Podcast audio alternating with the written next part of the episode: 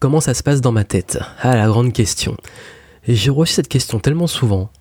Personnes qui me disent Mais j'aimerais mieux comprendre ton mindset, ton état d'esprit. Donc, du coup, je me suis dit que c'est intéressant de parler de mon état d'esprit actuel pour euh, cette nouvelle année, cette année 2018. Comment ça se passe dans ma tête? Euh, au niveau des prises de décision, de mes process, de mon rapport à l'environnement, de mon rapport vis-à-vis des autres, du business, euh, comment je vois le monde. Je parler pas mal de choses dans ce podcast. Donc accrochez-vous, je pense qu'on va... Euh, ça pas mal euh, tourner en rond parce que je vous souhaite bienvenue dans ma tête. Salut, salut, ici Jeanne Yangting. Alors, on va parler de mon mindset, puisque c'est une question que j'ai tellement reçue qu'il fallait absolument que j'en parle. Et je vais le dire tout de suite, vous n'êtes pas obligé d'être d'accord avec ce que je vais dire, puisque c'est dans ma tête. Donc forcément, c'est ma perception. Ça va être très personnel comme podcast. Donc si euh, je vais tutoyer pour ce coup-là, si ça te dérange que je parle de moi, que je parle de ma vision, que j'utilise le moi-je, tu peux quitter maintenant. Pourquoi? Parce que il ben, n'y a aucun intérêt, puisque j'annonce déjà dès maintenant que je vais parler de moi, puisque c'est euh, beaucoup de membres de ma communauté qui m'ont demandé, qui m'ont dit qu'ils aimeraient justement avoir ce contenu et qu'ils aimeraient en savoir plus. Donc ici, euh, je, vais, euh, je vais aborder tout ça. Je vais quand même rester euh, concis et relativement simple pour que vous puissiez comprendre mon fonctionnement parce que sinon si je parle de mon mindset on est là pour passer des et des heures. Donc voilà. C'était juste une introduction. Donc forcément je vais parler de moi vu que je vais parler de mon mindset. Donc si t'es pas content tu peux t'en aller maintenant, pars pas ton temps, te fais pas du mal. La vie est trop courte pour se faire du mal. Alors, euh, ben déjà, euh, je vais faire ça à plusieurs niveaux. Le premier niveau, ça va être euh, au niveau de moi-même, donc c'est-à-dire comment je gère mon temps, mon business, mon état d'esprit actuel, comment ça se passe à, à ce niveau-là. Également, on va passer aussi dans l'environnement, comment je perçois mon environnement, mon rapport aux autres et à l'environnement. Et puis de façon plus globale, global, pardon, comment je vois le monde. Comment je vois le monde, son évolution, euh, c'est ma, voilà, mon avis sur le monde actuel. Pour aller plus loin. Donc voilà, on va élargir de plus en plus. Donc déjà, euh, l'idée, mon mindset actuel et mes grands enjeux actuels, qu'est-ce que c'est? Le, premier, c'est déjà de, d'optimiser mon temps. Je suis vraiment dans une phase, en fait, où euh, j'ai... je pense avoir réussi à optimiser vraiment mon business en termes de revenus passifs, de, procédures, de process, que ça tourne vraiment comme je voulais que ça tourne. Ça, c'est génial. Mais maintenant, du coup, j'aimerais bien euh, optimiser mon temps plus par rapport à... Euh, j'ai toujours un peu du mal encore à décrocher, à lâcher prise. C'est-à-dire que, justement, passionné par ce que je fais, c'est pas dire que je le pas comme une souffrance, mais par moments j'aimerais bien que mon cerveau s'arrête quoi. Et j'aimerais optimiser mon temps dans le sens où j'aimerais avoir des moments où euh, mon cerveau s'arrête et me laisse un peu me reposer. Et par rapport à ça, j'ai une grosse envie en ce moment d'évasion de découvrir de nouveaux paysages, j'ai une grosse envie de rando, j'en ai fait plein. D'ailleurs, si vous suivez mon Instagram, euh, j'ai fait pas mal de, de déplacements, de retraites, j'ai même fait une sorte de, de road trip, j'ai fait 1000 km en, en 5 jours où j'ai fait euh, le, les Pyrénées, j'ai fait le Pays Basque, donc j'ai fait carrément les Pyrénées, euh, Pyrénées, enfin du côté en bas, en, bas de, au sud de Lourdes. Ensuite, je suis allé au Pays Basque à Biarritz, j'ai fait une rando sur tout le, le, littoral. Ensuite, je suis revenu à Bordeaux. Ensuite, je suis parti en, en en Dordogne jusqu'à Rocamadour, qui est une petite, un petit village très sympa, une sorte, une sorte de falaise. J'ai mis des photos sur mon Instagram si vous voulez aller les voir, et euh, ça m'a fait un bien fou. Et je, quand je suis rentré à Bordeaux, j'ai presque pété un câble. J'ai vrillé dans ma tête en fait, en mode je supporte plus les gens. C'était très bizarre, je, de toute façon c'est dit, hein, mon mindset actuel. Et je me suis rendu compte que j'étais dans une phase où je supportais plus la ville et, et c'est pas contre les gens en eux-mêmes, mais je portait plus l'ambiance de la ville. Les gens qui sont dans leur bulle, qui sont, euh, enfin, je sais pas, il y a un moment quand je suis rentré, il y a des trucs qui se sont enchaînés, qui m'ont saoulé dans le comportement des autres. J'y reviendrai après, où euh, je me suis rendu compte à quel point les gens étaient dans leur bulle, le, respect était une notion qui se perdait, et j'en ai un peu mal vécu parce que je suis passé de la nature, du calme et tout, à l'agitation de la ville où il pleut, où les gens sont un petit peu, euh, c'est la grisaille, au niveau même du, du moral global. Et même moi, je crois que mon moral a pris un coup. Du coup, euh, je me suis pris une espèce de grosse claque. Et je suis bien content d'avoir euh, pris l'avion pour euh, de reprendre l'avion et d'être en Martinique pour les fêtes de fin d'année, ça me fait du bien. Un peu de soleil.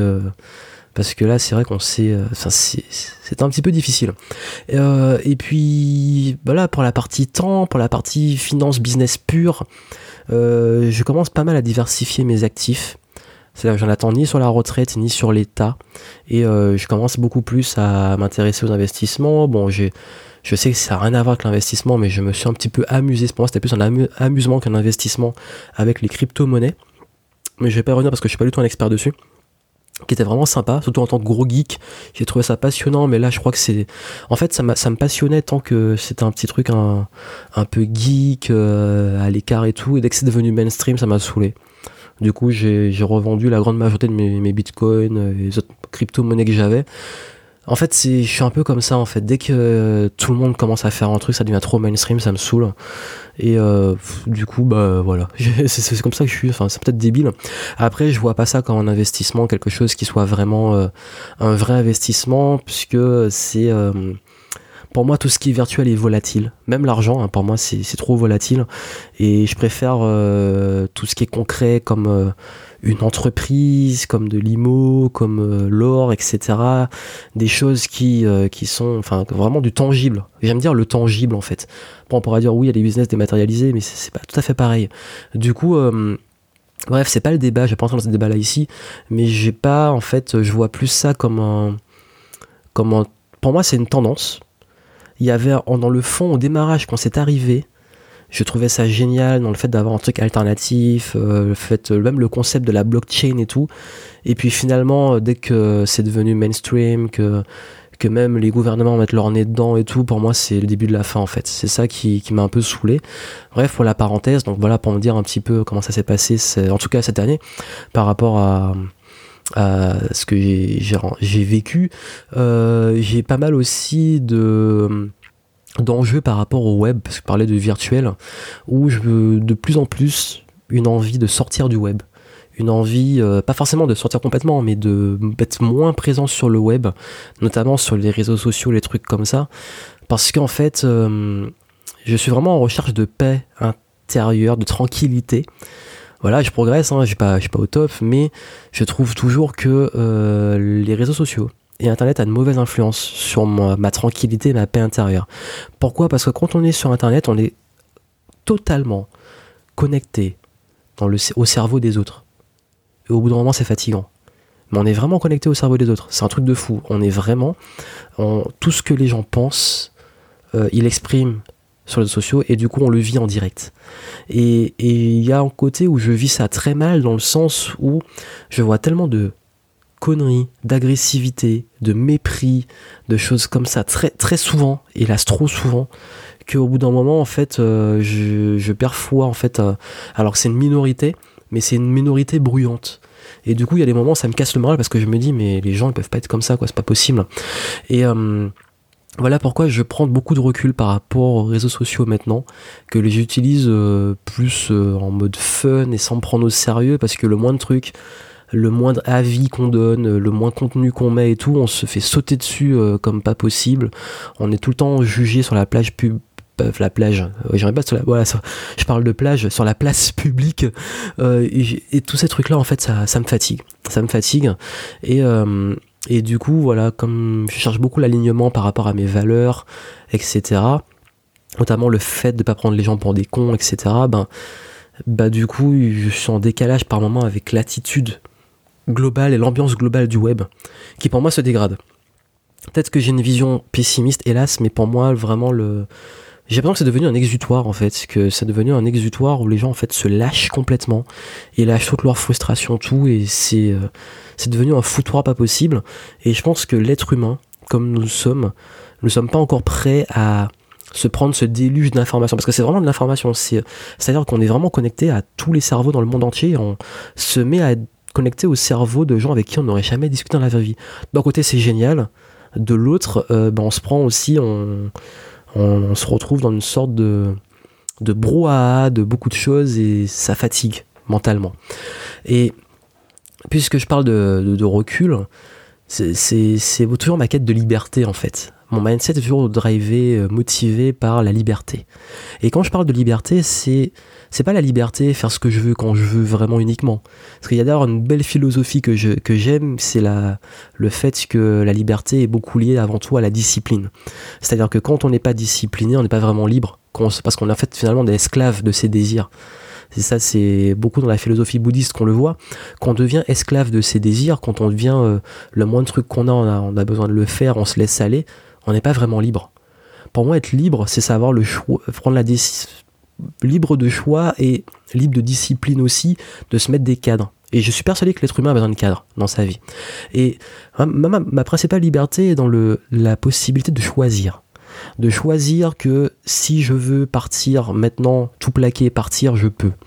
Choisir que si j'ai besoin d'espace de, ou de, de, déconnexion comme je l'ai fait là, bah je peux euh, prendre un billet d'avion, de train, louer une voiture et me barrer sans compter les sous, sans me prendre la tête.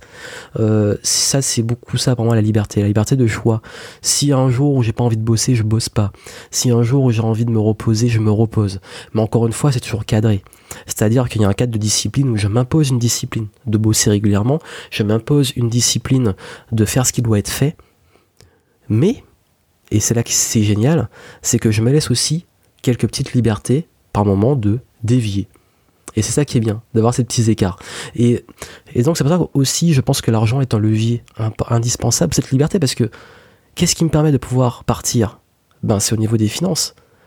Et, ça en fait, c'est ça qui fait la différence, c'est le fait de pouvoir à n'importe quel moment avoir les finances pour ben, avoir la sérénité pour, les, pour la santé, pour avoir une bonne couverture, pour, euh, pour pouvoir partir en voyage, pour pouvoir se donner un minimum de confort, pour pouvoir... Euh, bref, pour moi, en fait, euh, l'argent est une ressource aussi pour la liberté. Quand on manque d'argent, pour moi, c'est... T'es pas libre quand tu manques d'argent.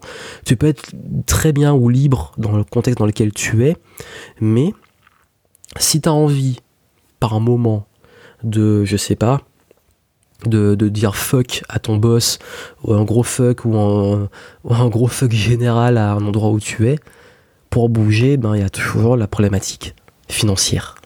Et voilà pourquoi en fait je m'impose quand même, je parlais de discipline, une certaine exigence dans ce que je fais. C'est-à-dire que je suis loin d'être perfectionniste, mais quand je prends un engagement, j'y vais jusqu'au bout. Euh, il y a un exemple que je vais donner, c'est qu'il y a, pas, il y a quelques, quelques semaines, j'ai fait une conférence. Euh, bah, c'était avant justement que je prenne, fasse la couverture parce que j'étais épuisé, j'étais un, peu malade aussi. Je m'étais engagé à faire une conférence un dimanche matin et euh, il y a eu plein de problèmes techniques. En plus, j'étais un peu malade, donc j'étais épuisé, ça se voyait beaucoup. Euh, j'étais pas en meilleure forme et et j'ai pris l'engagement de le faire, les gens qui étaient connectés, qui étaient là pour le faire. Finalement, j'ai rattrapé, je l'ai fait avec mon téléphone, sur, euh, sur Facebook, bref, c'était un peu la merde.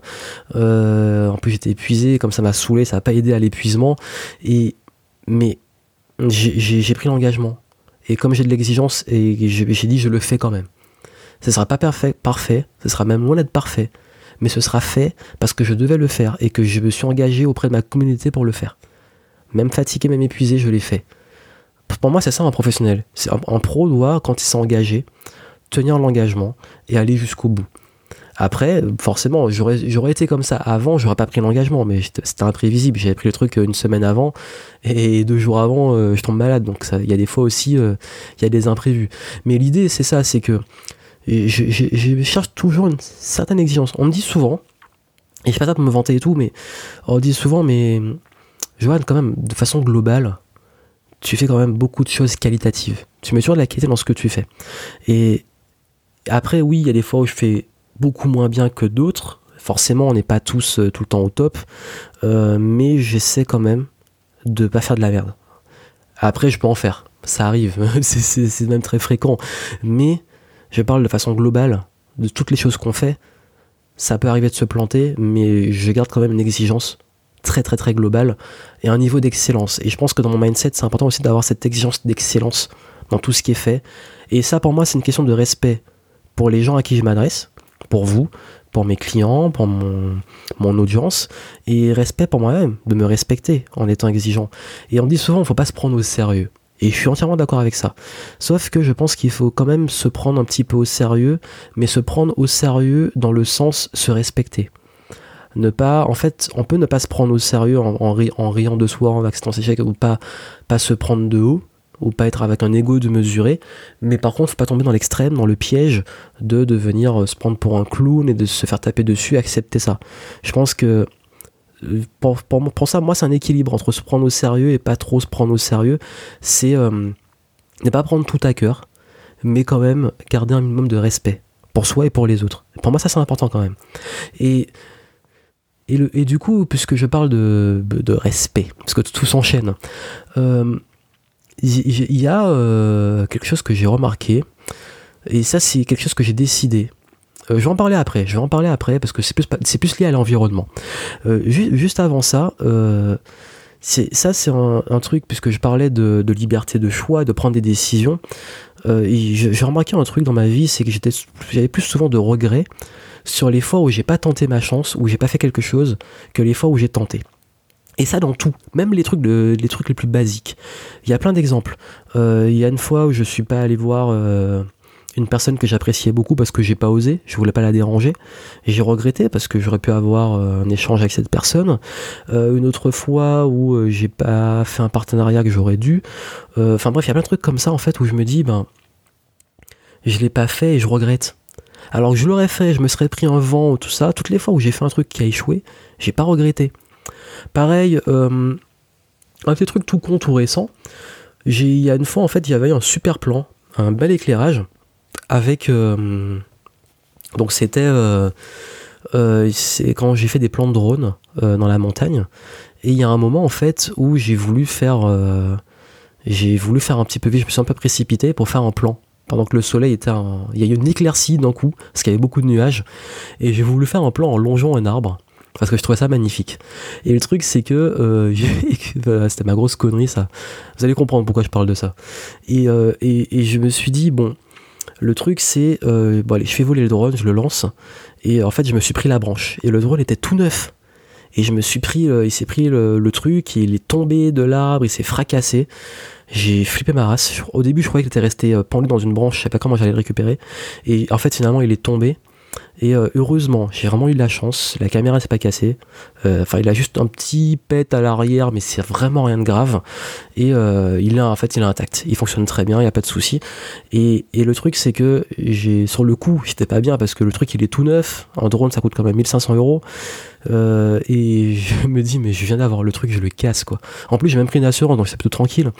Mais j'avais pas vraiment de regrets je me suis j'ai pas regretté en mode oh, j'aurais pas dû faire ça et tout. J'ai dit juste euh, j'ai été con enfin bref. Et il y a une autre fois en fait où euh, là c'était différent c'est un autre contexte où il y avait de loin en fait un magnifique village. Et j'ai voulu prendre faire un plan en fait euh, de haut. Enfin il fallait traverser une espèce de vallée. Mais en fait j'étais en mode j'avais trop peur parce que c'était pas longtemps après qu'il soit tombé que le drone y tombe et que euh, qui se casse et tout. Et du coup, j'ai pas fait le plan. J'ai pas, euh, j'ai, par peur, j'ai pas, euh, j'ai pas sorti, je l'ai pas sorti. Et pendant tout le trajet retour, j'ai regretté. Je me suis dit, oh là là, j'aurais dû faire des super images. En plus, c'était vraiment beau. Vous voyez, c'est des trucs tout cons. C'est, pas vraiment, c'est pas les choses graves. Mais c'est pour vous montrer à quel point, même sur les trucs tout cons comme ça, des trucs matériels, des trucs de, plutôt plus du loisir, bah, je crée des regrets. Et que, en fait, le fait de l'avoir fait et d'avoir craché le truc, m'a pas fait regretter. Et le fait de pas l'avoir fait m'a fait regretter. Et ça, ça marche à tous les niveaux, même quand il y a des plus gros risques. Et ça que je me dis, je sais pas si c'est comme ça pour tout le monde, mais dans la vie, en fait, j'ai l'impression qu'on regrette plus ce qu'on n'a pas tenté que ce qu'on a tenté. Et, je pense que c'est pour ça que dans mon mindset, j'essaie toujours de d'oser. Ça marche pas toujours, forcément. Je suis pas non plus une machine à, à audace et tout, mais voilà. Euh, je sais que beaucoup ont peur de prendre des décisions, comme si à chaque fois ils jouaient leur vie, euh, voilà. Mais n'oubliez pas qu'on a une grande faculté à s'adapter. C'est vrai que j'ai appris à avoir confiance en ma capacité à m'adapter. Euh, et du coup, voilà. En fait, par rapport à ça, j'ai tellement connu, par période, le manquer d'argent, la solitude, tout ça, que finalement, en fait, je sais que je peux m'en sortir et m'adapter. Donc, du coup, en fait, c'est tout ça qui fait que, voilà, c'est j'ai pris ce recul et puis j'ose des petits trucs de temps en temps parce que ça fait du bien et que je suis aussi plus dans l'optique ne pas avoir de regrets. et plus avoir des fiertés. Même la fierté d'avoir essayé, même si ça a planté. Au moins, je me dis, ça valait le coup de tenter. Et, euh, je parlais après d'environnement. Et je parlais de, respect. C'est vrai qu'il y a beaucoup de choses sur lesquelles maintenant j'ai décidé vraiment de lâcher prise, que j'ai une sorte de ras-le-bol. C'est euh, le rapport à, euh, à certaines personnes, certains profils même.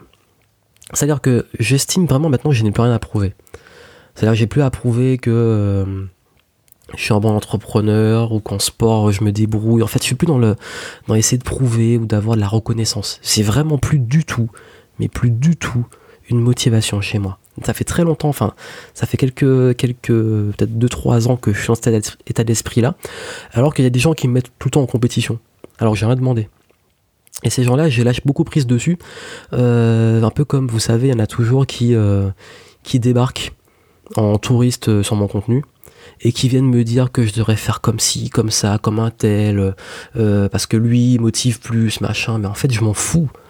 Euh, si vous n'êtes pas content et si l'autre il vous motive plus, bah allez le voir.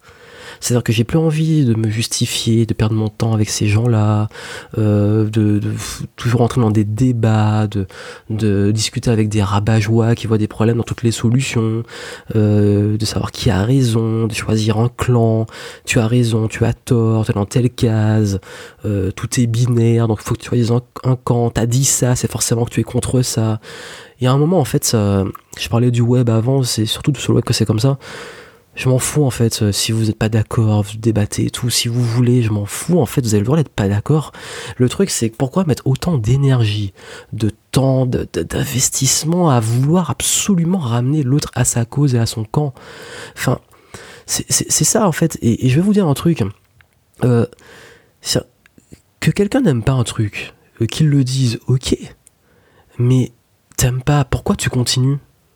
Je veux dire, euh, moi j'aime pas un truc, je passe mon chemin, j'ai pas, pas envie d'aller euh, euh, emmerder l'autre et tout. Et d'ailleurs, bah, très souvent, ceux qui disent toujours ce qu'il faut faire ou ce qui est bien ou mal, c'est ceux qui font le moins dans leur vie, puisqu'ils n'ont que ça à foutre. Et d'ailleurs, comme je dis souvent, si quelqu'un a du temps à me consacrer à me dire à quel point je suis une merde ou ce que je fais est mal, bah c'est pas mon problème. Parce que c'est son problème en fait. S'il a du temps pour ça, s'il a du temps, s'il a une vie et une situation suffisamment médiocre pour avoir autant de temps pour me dire ce que je devrais faire ou en quoi je suis aussi merdique pour lui ou être occupé à, cracher sur les autres, ben pourquoi je devrais m'intéresser? Pourquoi ça devrait être mon problème en fait? C'est son problème s'il n'a que ça à foutre. Et, on pourrait dire oui, mais il faut avoir de l'empathie pour eux, ont, ils sont pas bien. Non, en fait, moi je m'en fous. Enfin, je veux dire, je parlais de respect, ben, pour moi, c'est même pas se respecter que d'être comme ça. Je trouve vraiment que, en fait, plus que ne pas respecter les autres, les gens qui passent leur temps à toujours cracher sur les autres, à, dire que l'autre ce qu'il fait c'est mal ou qu'est-ce qu'il devrait faire et tout, pour moi, en fait, ces gens-là, hein, j'ai même pas de mépris, ça me laisse indifférent dans le sens, enfin oui, un petit peu de mépris, mais dans le sens où c'est leur problème en fait, c'est eux qui sont pas bien et que j'ai même pas d'empathie parce que pour moi ils se respectent pas vraiment pas se respecter pour être comme ça en fait, parce que tu, tu montres finalement que ton temps n'a pas assez de valeur et que tu n'as que ça à faire. Et donc tu respectes même pas ton temps, donc tu ne te respectes pas. Et, d'ailleurs ces gens-là creusent leur propre valeur. Parce que si ces gens-là, je vais vous donner un exemple très simple. J'ai fait un test une fois. Il y en a un qui m'a qui m'a dit euh, ferme ta gueule gros con. Et euh, je lui ai répondu, je sais plus, euh, j'ai répondu connard. Et il m'a répondu d'où tu m'insultes? En gros, tu me dis ferme ma gueule trop gros con, et quand je te réponds connard, tu me dis que j'ai pas le droit de t'insulter. Et je vous dis, hein, j'insulte pas comme ça, c'était juste pour tester, voir sa réaction. Ben, je lui dit, ben voilà. Voilà au même niveau l'impact que ça peut avoir. Et, ça, ça montre justement ces gens-là, en fait, ils sèment des graines de négativité et tout, et puis dès qu'on leur répond, ils créent, en fait, ils renforcent leur conviction sur le fait que ce sont des victimes, ou que l'autre est méchant et pas bien, etc. Et ça renforce leur avis. C'est comme l'expression qui dit les opinions, c'est comme des clous. Et eh oui, c'est comme des clous. Plus on tape dessus, plus elles s'enfoncent. Donc plus vous allez attaquer ces gens-là, plus ils vont euh, contre-attaquer. D'ailleurs, je ferai un podcast sur comment réagir aux critiques. Mais ça, c'est pour vous montrer que, en fait, ce genre de, de personnes toxiques là, j'ai même plus envie de consacrer le 0,0001% d'énergie à eux. Pourquoi? Parce que justement, c'est leur problème. Ben, t'es pas content, t'es pas d'accord, ça t'énerve, ben, soit tu es maso, ou alors, ben, si t'as envie de passer un bon moment, ben, ne le passe pas à, faire, à consulter un truc qui t'énerve, ou suivre quelqu'un qui t'énerve. Et si t'as du mal, ben, on, va te dégager manuellement, voilà, un petit ban, euh, et puis tout le monde est content, en fait, toi-même tu seras mieux. Mais en fait, justement, comme ils se nourrissent de ça et qu'ils ont besoin de se négativiser, et c'est un cercle vicieux. Hein. Plus on se nourrit de ça, plus on rentre dedans. Et je pense qu'il y a beaucoup de personnes dans l'environnement qui se rendent pas compte, qui sont dans cet état d'esprit-là, puisque je parle dans l'environnement, et, que beaucoup, beaucoup plus de personnes qu'on le pense ne se rendent pas compte en fait que qu'ils alimentent eux-mêmes leur schéma négatif, qui sèment du négatif, qui se prennent du négatif, ça les conforte et qui vont encore plus en distribuer. Et comme c'est contagieux, ben, soi-même, parce que quand même, il y a des fois où ça m'a tellement énervé, tellement saoulé, que je suis devenu comme eux.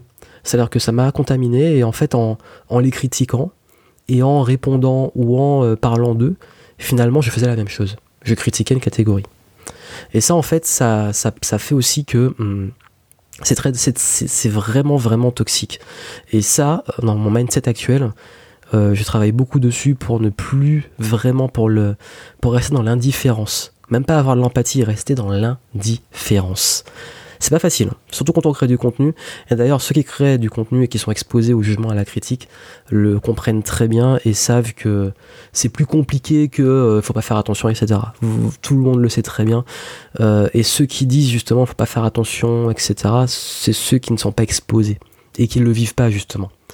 Et d'ailleurs, puisque je parle de, de lâcher prise, j'ai aussi beaucoup lâché prise sur, euh, bon, eux, c'est pas, c'est moins toxique et c'est moins euh, en attaque, mais ça fait partie aussi de l'écosystème, j'ai envie de dire, les procrastinateurs et les gratteurs. Alors, ces personnes-là, en fait, ces personnes qui sont toujours là pour prendre. Voilà, ils arrivent au buffet de la vie et ils se servent. Mais ils n'ont pas payé l'entrée, ils n'ont rien apporté pour le buffet. C'est comme si tu avais une table, tout le monde contribue, et puis eux, ils se débarquent, ils, amènent rien et puis ils se servent. Et ils grattent à droite, à gauche une info, etc. Mais ils n'ont toujours pas compris que dans la vie, l'abondance, euh, bah, il faut apporter aussi, il faut contribuer. Euh, comme dans une soirée, chacun participe. Voilà. Tu veux des meilleures relations, des, plus d'argent, ben, comment tu aides les autres? Pour avoir plus d'argent, ben, comment apporter plus de valeur? Des meilleures relations, comment euh, apporter plus aux autres? Ça marche comme ça en fait. Et les gratteurs, pour moi, c'est ceux qui veulent tout gratuit, qui viennent gratter des conseils, qui viennent demander, qui veulent tout gratuit, qui se plaignent que c'est payant, qui, euh, qui pensent que la vie consiste qu'à prendre, prendre, prendre. Mais le problème, c'est qu'ils sont tellement dans, leur esprit, et c'est pas volontaire très souvent, qu'ils se rendent compte qu'ils n'obtiennent rien et que plus ils restent dans ça, sans jamais rien donner, sans jamais rien apporter et tout, moins ils reçoivent. Et quand je parlais de procrastinateurs, ben c'est ceux qui euh, procrastinent et qui derrière vont gratter aussi. Par exemple, celui qui euh, ou celle qui, c'est dommage, hein, je prends la peine d'être là en live en dimanche matin, malade, pour euh, pour faire un, un live et cette et il y en a qui sont là et d'autres qui sont pas là. Je laisse quand même un replay pendant trois jours. Euh, et puis finalement ben une semaine après il y en a qui me disent que c'est intolérable que j'ai pas mis un replay et qui veulent le, le, document PDF le replay que je vienne chez eux leur donner à manger etc moi je rigole. Mais c'est presque ça en fait. C'est qu'ils veulent tout sur un plateau. Euh, ben, dans ce cas je fais plus des lives je fais des vidéos, enfin ça sert à rien d'être en live, c'est pour avoir ce, cette, euh, cette façon de faire. Donc l'idée c'est aussi euh, les procrastinateurs, en fait, ils passent leur temps, parce que j'ai lié au gratteur, parce qu'en fait, justement, ils, procrastinent, ils, euh, ils pensent qu'en fait, tout est dû. Et ça, cette mentalité que tout est dû, que euh, voilà, ben je suis pas là, j'ai machin, mais je, c'est une obligation gratuite d'avoir les, slides, d'avoir tout le contenu, même si j'ai pas été là, même si j'ai pas pris l'engagement d'être là et que l'autre s'est donné un moment pour être là. Je parlais de notion de respect, ben, pour moi aussi c'est irrespectueux. C'est comme si t'allais pas en cours, t'as un prof qui vient, qui se déplace, qui vient donner son cours, et euh, toi tu viens pas en cours, et puis derrière tu lui demandes au prof de te donner le cours en particulier chez, chez, chez toi, quoi, c'est, ou de t'envoyer tous les supports du cours. Bon, il peut le faire, mais ça va pas avoir le même impact. Donc l'idée c'est, c'est vraiment d'avoir cette attitude aussi de d'attendre, de gratter, de tout avoir sur un plateau, tout est dû. Bah ces profils là aussi, moi je perds plus mon temps. Euh, j'ai même demandé à mon équipe de plus répondre personnes comme ça, on répond plus, en fait, on laisse tomber parce que c'est. Après, il y a beaucoup la forme, hein, comment c'est demandé, etc. Mais euh, souvent c'est les mêmes, hein. c'est les mêmes, c'est les mêmes emails, les mêmes pseudos, les mêmes noms qui reviennent, qui ratent, qui sont jamais disponibles, qui ratent tout le temps, qui sont des procrastinateurs finis, procrastinateurs pardon finis, et pour qui on ne peut plus grand chose. Et même moi en fait, je suis dans, un mindset hein, actuellement vraiment en mode euh, j'avance avec ceux qui veulent avancer et surtout qui se donnent les moyens d'avancer, pas ceux qui attendent, parce qu'en fait eux c'est plus, enfin c'est même moi qui me fatigue, ça me fatigue je me fatigue pour des gens qui qui n'ont en fait aucun, respect pour la valeur qu'on peut leur apporter.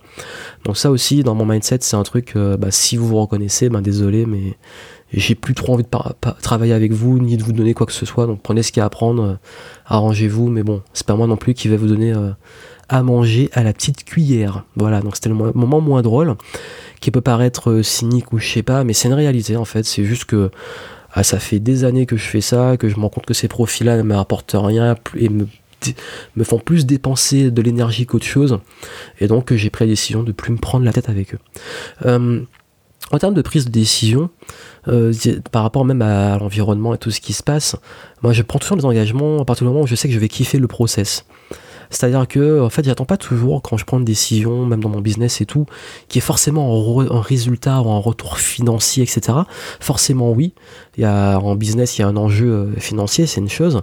Mais j'aime aussi euh, l'aspect créatif, l'aspect plaisir et apprentissage. Moi, quand tu me dis bah, que j'ai passé un bon moment, moi, je suis content. Et si en plus c'est rentable, encore mieux.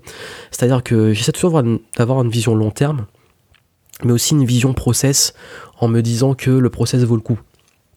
C'est-à-dire que l'engagement que je vais y mettre et tout, ça va valoir le coup. Et comme vous le savez, moi j'adore apprendre, j'adore euh, découvrir, évoluer, et du coup je fais tout un petit peu pour, euh, euh, que dès que je prends une décision, je sois sûr d'apprendre des choses, de m'éclater, d'exploiter ma créativité, etc. Il y a également aussi beaucoup le... Je pense que, que vraiment c'est dans mes décisions par rapport aux relations et à l'environnement, c'est de focus. Si j'ai dit que j'arrêtais de focaliser sur certaines personnes, c'est pour laisser la place à d'autres. Aux gens qui sont plus respectueux, aux gens qui comprennent la valeur du temps, de leur temps, de mon temps, de ce que je propose. La politesse aussi, c'est un truc minimum. Hein. Pour moi, ça dit beaucoup. Franchement, l'aspect politesse de quelqu'un, pour moi, ça, ça veut beaucoup, beaucoup dire ça, et ça va beaucoup euh, jouer sur euh, la, comment je perçois la personne en termes d'éducation, de, de, respect, etc. Et aussi, euh, je préfère les, travailler avec les personnes qui, sont, qui ne sont pas dans l'attente et qui sont investies investies en elles, investies dans leur projet, qui ont vraiment envie d'évoluer, de progresser. Et c'est tellement plus agréable de travailler avec des gens comme ça. Pourquoi? Parce que ils sont à l'écoute, donc ils sont pas en train d'essayer de justement dans une compétition de est-ce que j'ai je donne des conseils euh, t'en as ils sont en train de débattre en fait, euh, c'est pas le but. Si à chaque fois je devais débattre dès que je partage euh, des, conseils, on s'en sortirait plus. Euh, et du coup, bah voilà pourquoi je suis un moment, bah ok, t'es pas d'accord, mais bah, dans ce cas, fais ton contenu, apporte ta valeur. Mais l'idée, c'est vraiment, je préfère focaliser sur les gens qui, qui sont à l'écoute, mais même avec un esprit critique. Voilà, ils sont pas d'accord, bah ok, bah ils appliquent pas. T'es pas d'accord, bah tu ne fais pas, point barre. En plus, je dis souvent que j'ai dit des conneries et tout, donc il y a un moment, chacun doit faire son tri aussi. Et et puis même, ce que je dis qui peut marcher pour moi ou pour d'autres, peut ne pas fonctionner pour un autre. Mais l'idée, quand je dis à l'écoute, c'est au moins ouvert. Se dire, bah, la personne, au moins, elle, essaie de comprendre. Et elle, va appliquer euh, soit la même chose, soit différemment, ou autre chose complètement. Mais là, c'est vraiment une question aussi, bah, je parlais de mindset, mon mindset. Je recherche des personnes plus, je travaille plus avec des personnes dans ce mindset-là. Parce que c'est plus épanouissant, parce qu'on avance plus, parce que c'est plus enrichissant pour tout le monde. Euh, et, voilà pourquoi j'ai vraiment envie de développer davantage ma communauté, euh, plus autour de ce mindset-là. Et je suis content parce qu'au niveau des, clients, du groupe, euh, etc., il y a quand même une bonne dynamique et j'ai envie de mettre un gros coup de boost dessus pour, pour encourager ça et puis pour vous, si vous vous sentez un peu dans ce que je dis et dans le ras-le-bol aussi de certains profils, la recherche d'autres profils, ben, que je puisse arriver à apporter ça. Et et du coup, bah, en fait, l'idée c'est que euh, j'ai très peu tendance à parler de mes projets et investissements dans l'environnement. Très proche parfois. Pourquoi? Parce que j'en avais parlé dans un podcast ou une vidéo, je sais plus, je disais que c'était pas une bonne idée de parler tout le temps de ces projets parce que souvent bah, les gens vont mettre leurs limites ils vont vous dire ouais mais c'est une mauvaise idée ou ceci cela. Je parlais de crypto-monnaie quand j'ai commencé à investir dedans, bah, les gens me disent ouais c'est une mauvaise idée, c'est une bulle, etc. machin. Euh, trois mois après ouais mais c'est une bulle, euh, six mois après ouais machin. Mais en fait, euh, bah, tu parlais de tout ça, moi j'ai euh, j'ai multiplié mon investissement initial par 10. Donc il y a un moment, euh, voilà quoi. Et, l'idée, c'est même dans mon business, quand j'ai créé mon entreprise, oui, mais c'est pas une bonne idée, trouve-toi un vrai travail, ceci, cela.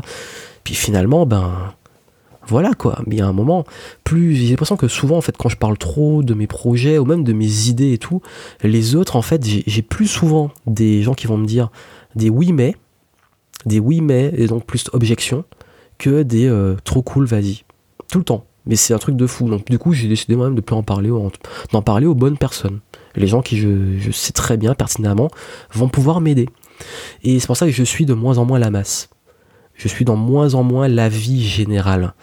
Et d'ailleurs, pour ça, dès qu'un truc devient trop mainstream et tout ça, je commence à me poser des questions. Pour moi, dès qu'il y a une file d'attente, je me pose des questions. Sauf pour la bouffe. Généralement, c'est que c'est bon.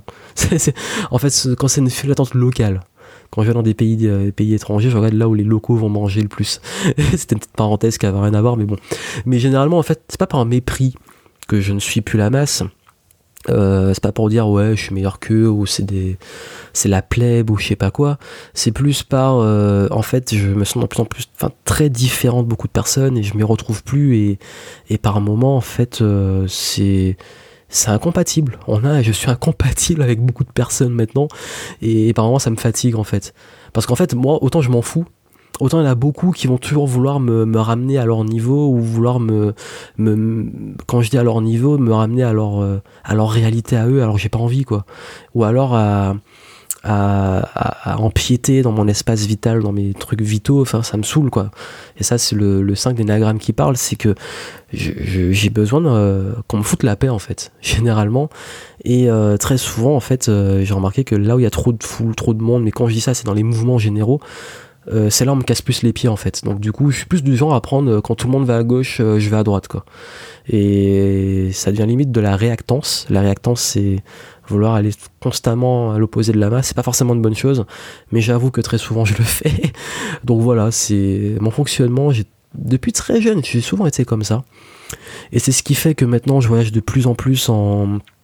Enfin, j'évite de d'être tout le temps avec tout le monde parce que ça me fatigue en fait. C'est con, mais je sais pas, rien que les discussions, ce qui se dit, leur façon, ça. ça en fait, j'ai l'impression d'être dans un autre monde.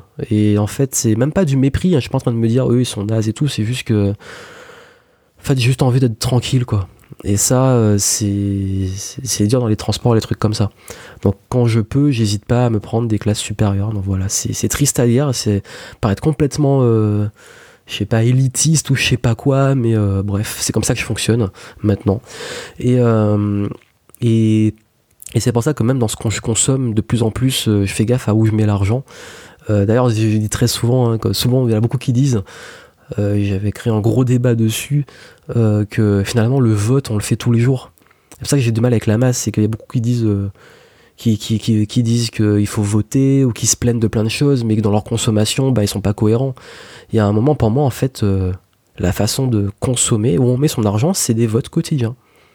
Si tu, euh, si tu, quand tu fais tes courses, t'achètes une marque plutôt qu'une autre, c'est un vote. T'achètes tel type de produit, produit peut-être euh, aux pesticides qui vient de l'étranger, ou le, produit local bio, ben, tu as fait un choix aussi de consommation, t'as voté. Et c'est ça, en fait, que c'est pour moi, en fait, le vote est quotidien, plus que oui, le vote politique est plus ou moins important, mais bon, plus le temps passe, plus je me dis que c'est du bullshit. Mais euh, le, le, plus que le vote politique, le vote quotidien, mais c'est le pouvoir que les gens ont. Mais j'ai l'impression que tellement sont résignés et ou alors sont dans une bulle que je me dis, mais c'est tellement dommage. Enfin, même au niveau de ce qu'on consomme en termes de contenu. Euh, je veux dire, si vous en avez marre de la, de la télé poubelle, comme on l'appelle, bah, arrêtez de regarder des émissions à la con. Pourtant, il y en a plein qui continuent à le faire, donc ça leur apporte quelque chose. Qu'ils le fassent, c'est pas un problème, mais sans plaindre derrière, ou se plaindre que les programmes sont comme ça, ben, vous avez voté. Et plus, plus dans tous les domaines, plus les gens vont, plus il y aura une demande, plus il y aura de l'offre. Et bien, c'est logique, et c'est ça en fait. Pour ça, en fait, que je pense qu'il et dessus, j'ai lâché prise. C'est-à-dire que moi, je fais comme le colibri, je fais ma part. Et les autres font ce qu'ils veulent. Mais à un moment, si vous continuez tout le temps à vous plaindre et que vous me dites en plus que je suis responsable du capitalisme, je sais pas quoi. Souvent, il y en qui font ça. Hein. Ils se plaignent tout le temps et puis ils vont taper sur les petits euh, chefs d'entreprise et où. Et tout, ben, il y a un moment, je me dis, ben, oui, là, je risque d'être méchant avec la masse. Enfin, bref. Bref, en train de me dire ça a vraiment tourné méprisant ce podcast. Euh, non, c'est pas le but. Hein. je vous dis juste euh, mon rapport à l'environnement. Ben, en fait, c'est ça. Et, euh, et, sinon, ben, je, j'encourage de plus en plus, comme je l'ai dit, le fait de m'entourer de gens dans ce mindset. Je suis beaucoup moins dans le jugement aussi, contrairement aux apparences. Hein, par rapport à tout ce que j'ai dit, ils vont se dire, mais le gars, c'est un élitiste, méprisant, qui en a qui, prend les gens de haut. C'est pas du tout le but, j'ai même pas du jugement pour eux. C'est juste en fait, faut comprendre un truc, c'est que je vais pas aller emmerder les gens. Je vais pas leur dire comment penser ou comment. Euh, je partage du contenu, forcément, je partage mon avis, mes conseils, mais je suis pas là pour vous dire qu'est-ce qu'il faut faire, qu'est-ce qu'il faut, comment il faut penser, etc. Par contre, euh, là où je peux, oui, oui, là je deviens méprisant et je, je deviens clairement méchant et je le dis j'assume de devenir méchant dans ces situations-là, c'est quand des gens sont pas d'accord ou en opposition et qui viennent m'imposer leur truc et euh, qui viennent dans le conflit. Donc là, oui, je réagis. Et c'est pour ça qu'en fait, je fais chier à personne. Mais on me fait tellement souvent chier qu'il y a des moments, en fait, ça me saoule, en fait. Donc du coup, bah, on peut vivre ensemble, mais me cassez pas les pieds, quoi. C'est juste ça, en fait. C'est, c'est pour moi, tout le monde peut vivre ensemble, mais il y a toujours ce besoin de casser les pieds de l'autre pour lui imposer sa morale et tout. Il y a un moment, en fait, c'est ça qui me saoule les, dans l'esprit vraiment actuel de l'environnement. Du coup, je prends beaucoup de recul. Et c'est pour ça vraiment que de plus en plus, je vais vers euh, des euh, euh, je côtoie et je filtre beaucoup les gens en qui j'ai confiance et je préfère avoir très peu de relations mais de relations de qualité que, que plein de relations qui, sont superficielles. Et d'ailleurs c'est pour ça que ma vie sociale souvent c'est enfin même au niveau des networking et tout je suis pas celui qui parle à tout le monde ou qui va faire copain copain c'est plus euh, celui qui préfère créer vraiment des grosses relations D'ailleurs, quand je vais à des, événements, je ressors pas avec plein de cartes de visite et plein de contacts. Je ressors avec généralement deux, trois amis de gens avec qui j'ai créé vraiment une forte relation, en qui j'ai très confiance, en qui euh, euh, s'ils ont besoin de moi, je serai là, et si j'ai besoin d'eux, ils seront là. Et ça, même des nouvelles personnes que je rencontre, mais je crée des relations très fortes, même en très peu de temps. Parce que c'est comme ça que je suis, c'est comme ça que je fonctionne. Et, euh, et si on va plus à, à l'échelle du monde, de ce que je vois dans le monde, je pense qu'on arrive à un grand bouleversement par rapport au travail. Et ça, je me rends compte de plus en plus sur le travail et même le rapport à l'argent. C'est un truc de fou, tout a évolué. Les, euh, technologies ont évolué. Les voitures ont évolué, les transports ont évolué. Euh, il y a plein de choses qui ont évolué, sauf le travail et l'éducation. En tout cas en France. Et je comprends pas. Tout évolue, le monde il a changé de trucs de malade, mais le système scolaire, le système éducatif et euh, le système du travail euh, calqué sur le fonctionnement de l'usine n'ont pas changé. Et je trouve ça aberrant. Et je ne suis pas dans l'idée de imposer le modèle euh, entrepreneur ou indépendant ou ultra-libéral, etc. à, à, tout le monde. Comme certains, beaucoup d'entrepreneurs disent que tout le monde devrait fonctionner en indépendant, etc. Je suis pas d'accord. Je pense par contre qu'on devrait arrêter d'imposer le salariat aux, entrepreneurs.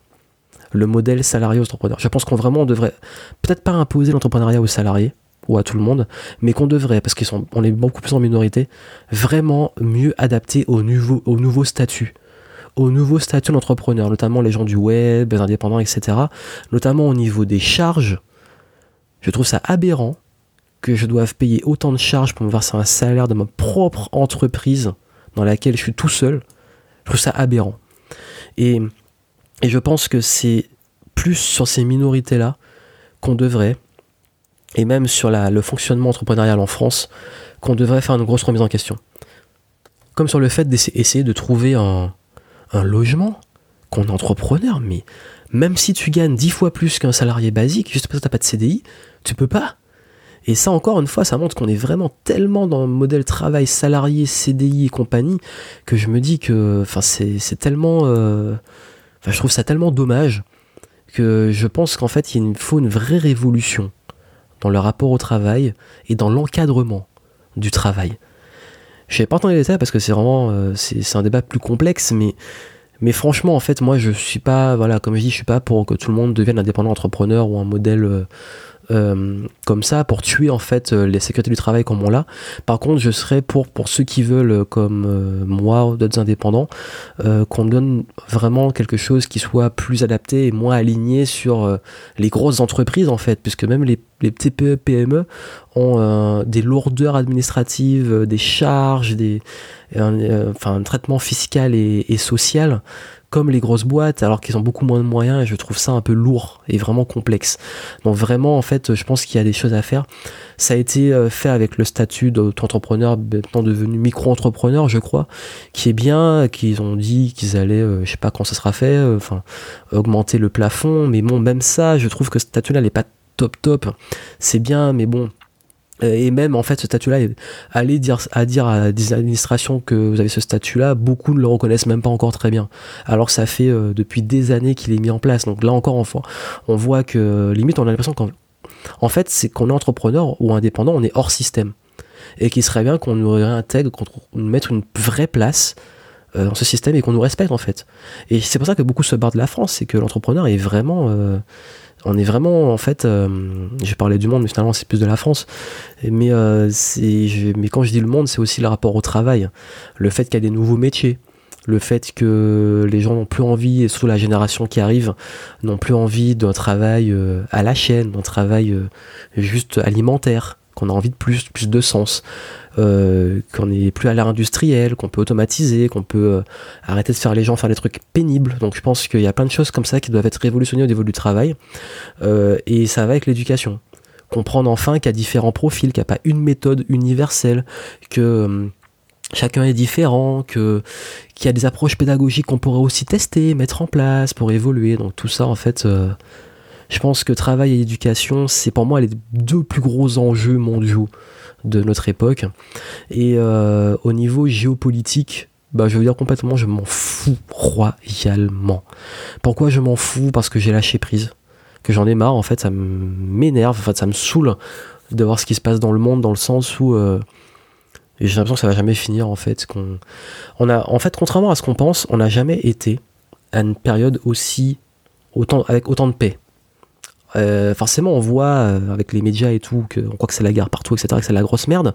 Alors que dans la réalité, dans les faits, on n'a jamais été à une période avec autant de paix. Revoyez l'histoire. C'était le bordel.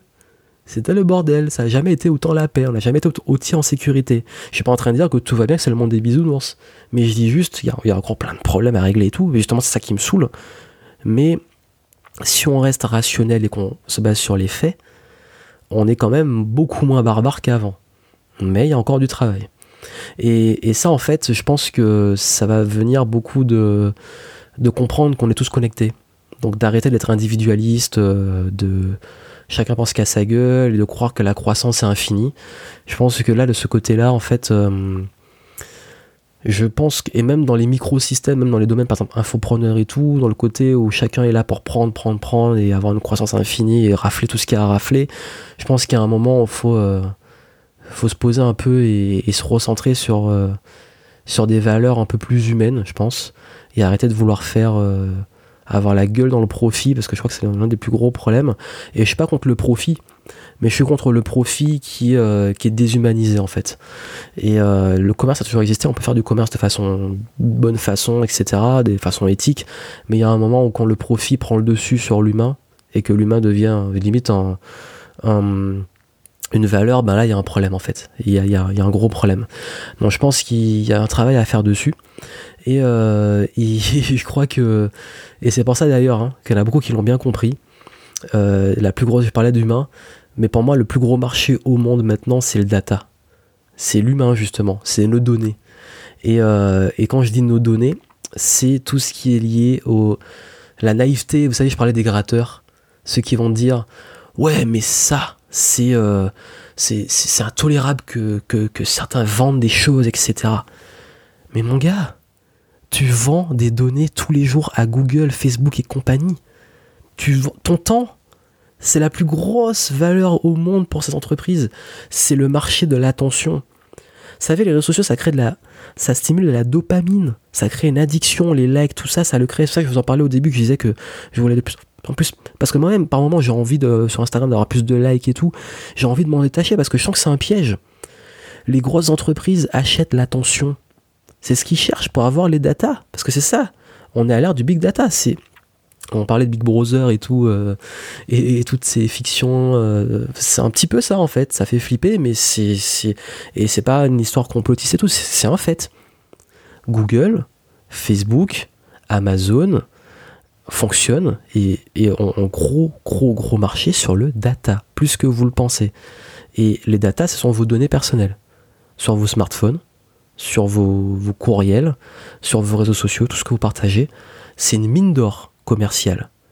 Et moi-même, pour faire du retargeting et pour faire de la pub Facebook, je peux vous dire que c'est vraiment une mine d'or hein, de pouvoir cibler euh, qui on veut, comme on veut. Donc vraiment ça, il faut pas l'oublier. Et quand on parle de big data, d'information, pour moi, il y a aussi un autre enjeu. Un, enjeu vraiment énorme. L'enjeu justement du rapport à l'information. Parce qu'il y a l'information qu'on donne, et aussi l'information qu'on reçoit.